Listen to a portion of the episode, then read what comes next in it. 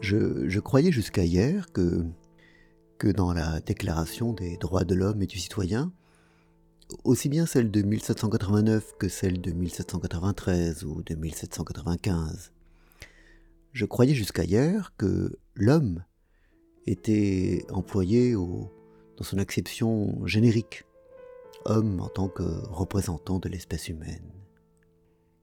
Puis, euh, alerté par un, par un post sur LinkedIn, je l'ai relu, alors que je l'ai lu des, dizaines de fois. Et, et là, stupeur, je, tombe des nues. À, la relecture, alerté encore une fois par, euh, par ce poste, il n'y a strictement aucune ambiguïté.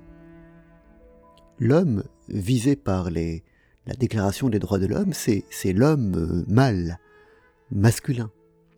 Il n'est absolument pas question de la femme là-dedans.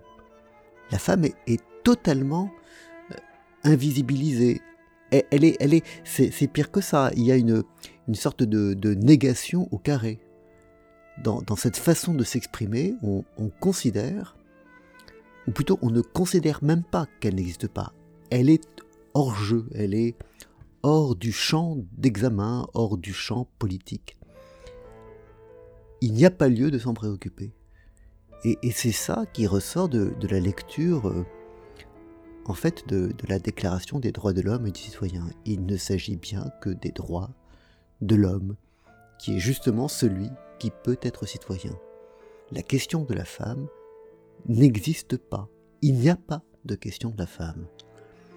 Et ça, montre bien, ça souligne bien à quel point l'effort qui sera celui euh, d'Olympe de Gouges euh, sera profond et difficile.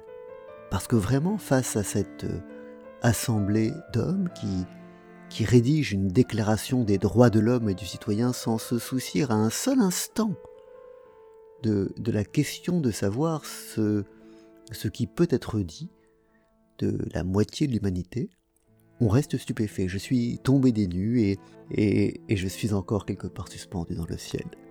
Bonne journée.